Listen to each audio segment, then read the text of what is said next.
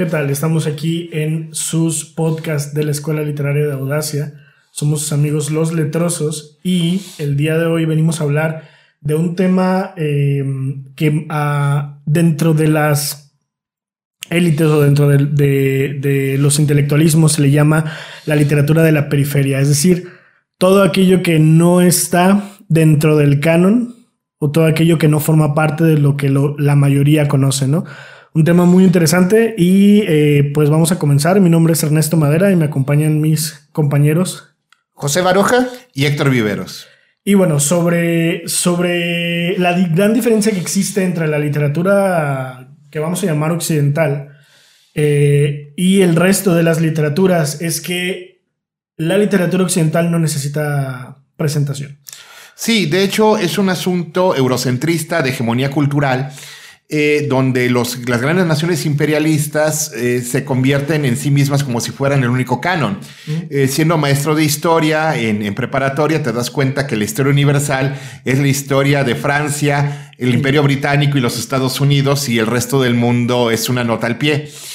Y, en, este, en este sentido tenemos que decir que, bueno, Occidente como tradición cultural, yo siempre lo he definido así, que si tu ciencia es griega, tu doctrina es cristiana y tu derecho es romano, eres Occidente. Mm, pero eh, no, no basta esta definición porque esta definición puede abarcar la mitad grande del mundo, pero en realidad en tradiciones culturales, en idiosincrasias, en ideologías, en, cosmogonías, eh, el, mundo es mucho más grande. Y el mundo es mucho más grande y entonces estamos considerando incluso muchas literaturas dentro de Europa que no son, que no están dentro del canon occidental, como las literaturas centroeuropeas. A pesar de haber sido dominio colonial durante más de dos siglos y estar bajo la esfera todavía de las, de las grandes potencias, la literatura africana se cuece aparte y eh, de la literatura del lejano oriente ya hemos hablado en otras ocasiones, lo vamos a dejar tantito de lado, pero incluso, incluso dentro de los países latinoamericanos que, se han abrazado a la occidentalidad con, uñas y dientes para formar parte de, del canon occidental, pues sigue habiendo un montón de influencias y un montón de perspectivas tan, tan nativas y tan inseparables que, que no encajan del todo en la definición. Entonces vamos a excluir a las grandes tradiciones francesa, inglesa y norteamericana para hablar eh, no me gusta el término desde la periferia, porque, porque es darle un lugar protagónico y central. Sí, de hecho, ah, mencionaste una palabra que es importante, que es la de colonialismo, que es precisamente los estudios que han estado abarcando por lo menos todo lo que es el inicio del siglo XXI para el redescubrimiento de estas voces, y siempre me gusta hablar de voces en particular, que estaban un poco opacadas, escondidas sobre la base de un sistema educativo que, como bien decía Héctor, parte desde la base eurocentrista y en consecuencia es lo que se nos presenta incluso desde la escuela. De hecho, desde, incluso podemos ir más antiguos, desde la literatura griega, que ya estamos hablando de, de Occidente, y como que Francia, precisamente España, Inglaterra, eh, fueran consecuencias exclusivas de ese mundo helénico eh, en adelante y se nos olvida eh, continentes completos, precisamente como África. De hecho, cuando uno habla de literatura, incluso de literatura, comillas, periférica, en ocasiones en, las escuelas de literatura muy rara vez se habla de, de África, por no decir nunca casi como que en África no se escribiera, a no ser que sean de, naciones como la sudafricana, por ejemplo, pero desde una perspectiva también colonialista al fin y al cabo.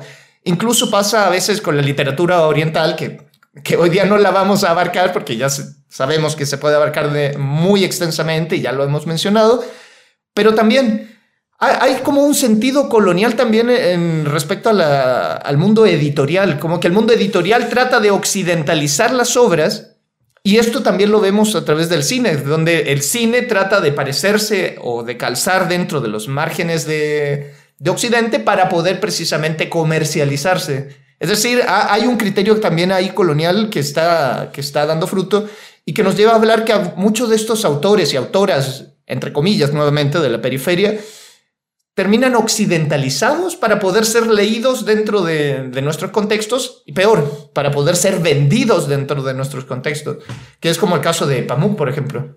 Por ejemplo, pero y hablando de, precisamente de África, hay muchas personas que conocen escritores africanos que ni siquiera saben que son africanos, ¿no? Sí, buen punto. Eh, por ejemplo, Albert Camus, que era de Argelia, argelino, pero que vivía en Francia, escribía en francés y todo el mundo lo ubica como un escritor francés. O como J.R.R. Tolkien, que era de Sudáfrica y todo el mundo lo ubica como un escritor inglés. No vamos a hablar de, ellos porque ya los conocemos, ya sabemos quiénes son. Hablemos de, las voces de los escritores africanos que hablan precisamente desde la perspectiva del, del colonialismo. Eh, por ejemplo, tenemos a, eh, en Egipto, se me olvida el, nombre, Yadin al-Sadawi, creo que, creo que es el, nombre de, esta escritora, que tiene una novela que se llama eh, Dios muere a las orillas del Nilo, este, en la que retrata el, dolor de la pérdida de, de, las mujeres que se quedan esperando a su marido eh, que, se que se han ido al frente, ¿no? Y habla acerca, acerca de el, vacío que se ve en los ojos de las mujeres porque sus, saben que sus maridos van a morir. Eh, es hablar de, de, mm, de, la literatura, de la literatura más conocida, que es eh, meramente africana, es hablar desde el punto de vista de la víctima colonializada, ¿no? Em, de, son, son imágenes de, dolor, son imágenes de eh, estratos sociales que están divididos de la clase blanca, que en algunos países, por ejemplo en Egipto, está eh, separada en el sentido de que, de que están expulsando a los blancos, pero luego tenemos otras sociedades como la sudafricana, en la que los blancos y los negros conviven eh, y que durante un tiempo eh, la diferencia de clases entre unos y otros era, era tan grande que eh, pues originó un movimiento revolucionario que, cambió literalmente la historia de, Sudáfrica y es algo que menciona Coetzee en la de hierro, ¿no? Sí, y, y Coetzee, no recuerdo dónde es la frase, no quiero que me acusen de plagio, pero Coetzee es durísimo. Coetzee es, es desagradable de leer. Te, muestra las entrañas. O sea, disecciona la historia de, su tiempo y te la muestra así tal cual. Sí, de hecho la, frase es que Kafka diagnosticó la enfermedad del siglo XX y Coetze le hizo la autopsia al cadáver. este, Coetze es durísimo. Yo, yo leí Desgracia, por ejemplo, y hijos, Desgracia no tiene mejor título. O sea, es, es, es, es, es, es fuertísimo. Eh, luego, en, literaturas no occidentales, eh, eh, los, autores centroeuropeos, sobre todo de la posguerra, ah, ahí podemos hablar, aunque sean europeos, vienen de, tradiciones distintas. Podemos mencionar a Milan Kundera, que habla de, la intervención soviética en lo que después este, se convirtieron en la República Checa y la República de Eslovaquia. tenemos también a Joseph Roth, que en el Hotel Savoy, que, narra la, manera en que los desplazados de la guerra tratan de insertarse en la sociedad europea occidentalizada y, el nivel de miseria y desesperanza que arrastran. Es, el Hotel Savoy es, durísima. Eh, tenemos que, eh, curiosamente, los autores turcos están más occidentalizados que los del centro de Europa. Eh, porque bueno, hay, que decirlo, aunque Europa no le guste, Occidente empieza en Turquía. Eh, aunque no lo quieran meter dentro de la Unión Europea, es, un hecho histórico irrefutable. No, pero ve Estambul y la mayoría de la gente ubica a Estambul como parte de, Europa. O sea, Turquía es parte de Europa, pero eh, toman a, Estambul como una de las grandes ciudades europeas, como París, como Londres, como Madrid. Sí, y la representación de Estambul no, no, dista mucho de las representaciones que hemos leído de París, de, Londres. Entonces, es precisamente desde la misma literatura que se nos establece a Turquía como una ciudad europea frente a todos los otros espacios de Europa Central que, que parecen otro mundo. De hecho, las descripciones que se hacen a veces de de todo lo que sea Polonia, uno piensa más en, en el ámbito de Rusia que en el mismo Europa. Sí, y ese eh, eh, creo que es vamos a decir culpa, pero no es, no es culpa, obviamente. Es eh, los escritores de estos países se han esforzado por mantenerse fuera de, de estas comparaciones con la Europa que todo el mundo conoce. Y probablemente se deba a que no quieren ser um, un destino turístico tan prostituido como estas grandes ciudades, pero eh, a comparación, si nosotros ponemos eh, eh, sobre la misma mesa a los escritores franceses, a los escritores ingleses que están orgullosos de sus ciudades y de sus países y de sus tierras, los escritores de, de Europa Central te hablan desde la miseria de sus países, pero no buscan que tu visión sea antagónica a estos países, ¿no? los, los, franceses, los ingleses, los españoles te hablan de todo lo bonito que hay en su país y por qué, por qué es bueno vivir en su país y los escritores de Europa Central te dicen todo lo malo que hay en su país y aún así, ¿por qué quieren hablar de su país? Sí, hay un sentido muy psicológico de promedio de tratar de distanciarse de aquello que serían naturalmente comparables, por, por ejemplo, por los lectores latinoamericanos, al pensar en, en Europa como totalidad pero claro, eh, al generalizar, eh, omites las particularidades de estas eh, regiones en concreto y ahí está este interés de estos autores, autoras también, en distanciarse de todo lo que podría parecer no sé, a Le France y, toda esa belleza en particular que ya está establecida además como imágenes turísticas muy representadas. La postal. De, hecho, vuelvo a citar a Bolaño como había aparecido antes, cuando aparece París en... en, en dos, no, en Los Detectives Salvajes la imagen de París es como la imagen de Ciudad de México dentro de la obra y es precisamente este juego irónico de, meter a todo Occidente en, esta representación en particular. Sí, de hecho de lo que se trata cuando uno estudia las literaturas no occidentales es salirse de la imagen de, la postal. Creo que Ernesto lo, lo resumió muy bien en decir, porque la postal es toda perfecta, es toda bonita. Quiero recordar que las fotos que vemos de las pirámides de Egipto son desde la ciudad hacia el desierto, porque si las tomaron en otro lado, veríamos el caos de las, de, las calles y la basura. Queremos decir que mantienen donde pasan los turistas limpiecito el Taj Mahal, cuando, cuando pues, el resto de la India es un basurero. Eh, sí, sí, y donde, donde si te sales de la zona turística, te enfrentas a, a la barriada, pero así realmente, realmente gruesa. Eh, queremos decir? Bueno, este, me imagino que, que José Baroja a lo mejor tuvo un choque cultural eh, sabiendo que fuera del área de la Torre Latinoamericana, del Palacio de Bellas Artes y la Alameda Central, este, a, a 14 cuadras detrás de la calle de la Soledad empieza... Porque es algo curioso, eh, no, no sé si te lo había dicho, Detrás de Palacio Nacional, la primera calle que surge detrás de Palacio Nacional se llama la calle de la Soledad. Lo, cual creo que es de los detalles más significativos de, México. De hecho, hay una canción de Jaime López que, que, así dice, detrás del Palacio Nacional está la primera calle de la Soledad. Eh, eh, ¿cómo, este, lo que se te presenta eh, para, para turista, para el consumo rápido, para la imagen este, oficial, cómo se contrasta con, con la realidad.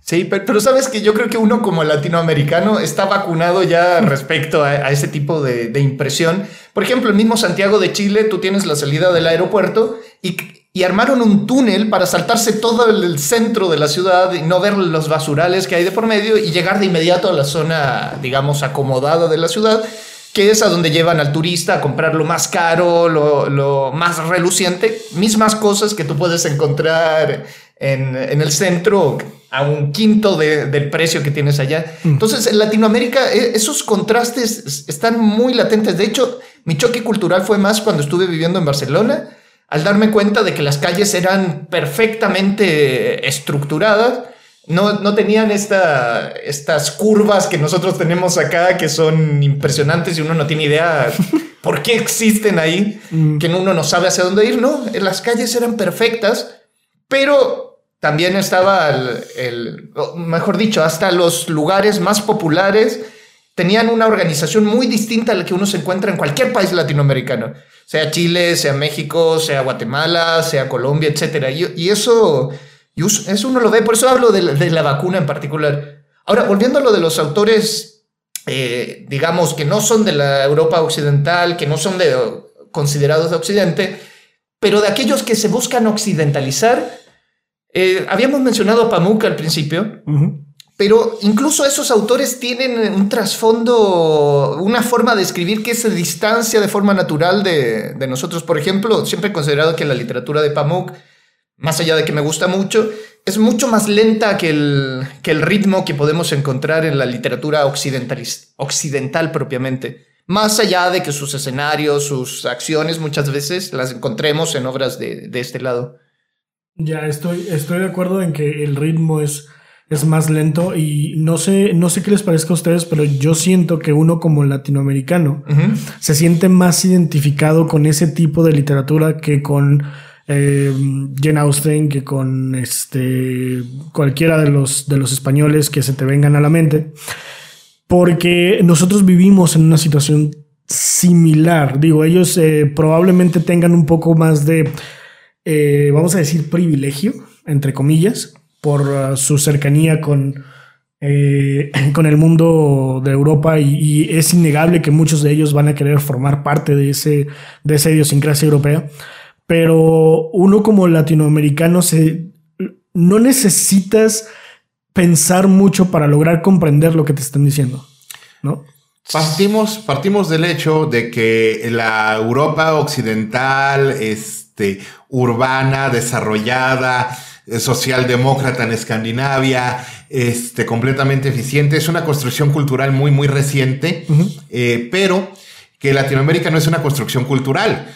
Este, Latinoamérica es un amasijo de, tradiciones que no se funden, pero funcionan juntas. Eh, entonces, la versión real de Europa, la que no es de postal, la versión real de, la Europa, que es el conjunto de, pueblos hacinados a través de milenios de lucha eh, eh, eh, entre unos y otros, con la realidad latinoamericana, pues hay elementos de identificación. Hay, hay, muchos más elementos, como tú lo dices, estoy, estoy más cercano con Joseph Rob, con Amos Oz, que es de Israel, estoy más cercano con Pamuk, que con, que con Austen, estoy, eh, por favor, a pesar de que, de que amamos a, a aquí en Latinoamérica, porque entendemos el absurdo mejor que cualquier europeo, a pesar de eso, yo estoy, yo estoy más cerca de, de, de, los, de las literaturas periféricas, porque a pesar de nuestros esfuerzos por occidentalizarnos, lo sabemos desde el fondo de nuestros corazones y dentro de nuestros huesos. Nosotros no somos parte de Occidente. Aunque tengamos la ciencia griega, la doctrina cristiana a nuestra manera, sobre todo lo de a nuestra manera, y a nuestra manera el derecho romano, nunca nos hemos sentido y nunca nos van a reconocer, que es otro asunto terrible de, justicia social, nunca nos van a reconocer como parte del mundo occidental. Sí, de hecho, estaba pensando que esto nos permite armar un ciclo de la literatura de la derrota y, hablar de la literatura de los perdedores, continuar con esta lógica, porque finalmente hay cierta identificación en eso. como latinoamericanos o la literatura latinoamericana tiene mucho que ver con esa literatura de derrota, posguerra, de, de problemas para identificarse con el resto del mundo y más particularmente con aquel mundo que establece el canon y con que establece eh, lo hegemónico en particular. Y probablemente desde ahí viene también la identificación que nosotros logramos eh, con estos autores. Eh, siempre voy a decirlo entre comillas, porque el concepto de periferia es bien, bien complicado, pero, pero se entiende la, la idea de autores periféricos. Y, y, sí, yo creo que podríamos hablar de eso, ¿no? De, de la literatura de los derrotados, de los, de los que aspiramos a, pero en realidad sabemos que el sistema nos, no, nos vota. Ya.